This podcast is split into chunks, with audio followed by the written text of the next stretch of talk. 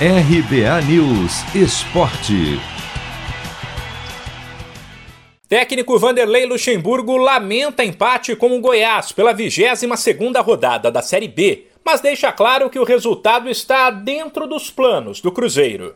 Ontem, em Goiânia, as duas equipes ficaram no 1 a 1 depois de um primeiro tempo fraco, mas com superioridade do time da casa, e que terminou sem gols, o jogo esquentou na etapa final.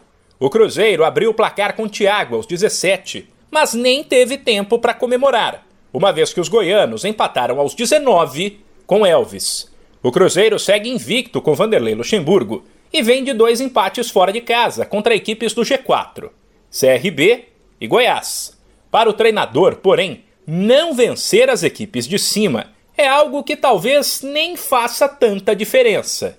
Ele projeta que o Cruzeiro precisará de 10 vitórias contra outros adversários para voltar à Série A. O Cruzeiro jogou um grande jogo, taticamente, é, identificando o adversário. Foi um resultado dentro daquilo que eu coloquei de projeção contra o CRB, contra o, o, o, o Goiás. São times que estão lá, na, na, em cima, ah, tem que ganhar. Não, nós temos que ganhar é, é, é, é jogos que nós temos que. É, adversário que, que não estão indo para lugar nenhum. Né? Aí que é. Que é são 10 jogos que eu coloquei, não vou falar quais são as equipes, mas nós colocamos 10 jogos que nós temos a obrigação de ganhar e mais 7, contando com esse do Goiás hoje, né? Agora ficaram restando 6, para a gente poder buscar a nossa classificação. Agora tem 10 jogos importantes que nós temos que jogar, tanto em casa como fora, para ganhar. Luxemburgo também criticou a atuação do VAR no empate com o Goiás. Isso porque na saída de bola do time goiano após o gol da Raposa, havia um jogador adversário, Dieguinho, no campo de defesa do Cruzeiro, portanto à frente da linha do meio de campo, o que não pode acontecer. Para Luxemburgo, o gol deveria ter sido anulado. Quem tem que observar isso é o VAR e chamar a atenção do, do, do, do árbitro. O VAR, o VAR está para ver as irregularidades que aquela que o árbitro não pode perceber.